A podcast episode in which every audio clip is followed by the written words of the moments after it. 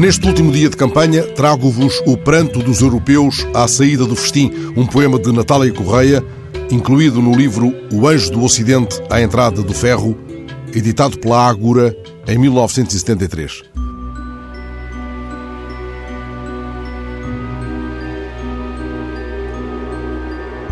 Chamávamos Europa ao sítio onde parou o sangue que a estrela de seis pontas buscava, onde a sede do corpo por fim chegasse à alma.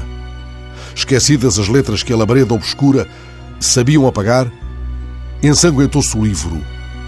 Que resta deste campo de girassóis recentes? Um bosque desabado de verticais caídas, com morangos de plástico e crianças perdidas em corpos estranhados com números chamados por uma aritmética de vozes sem destino?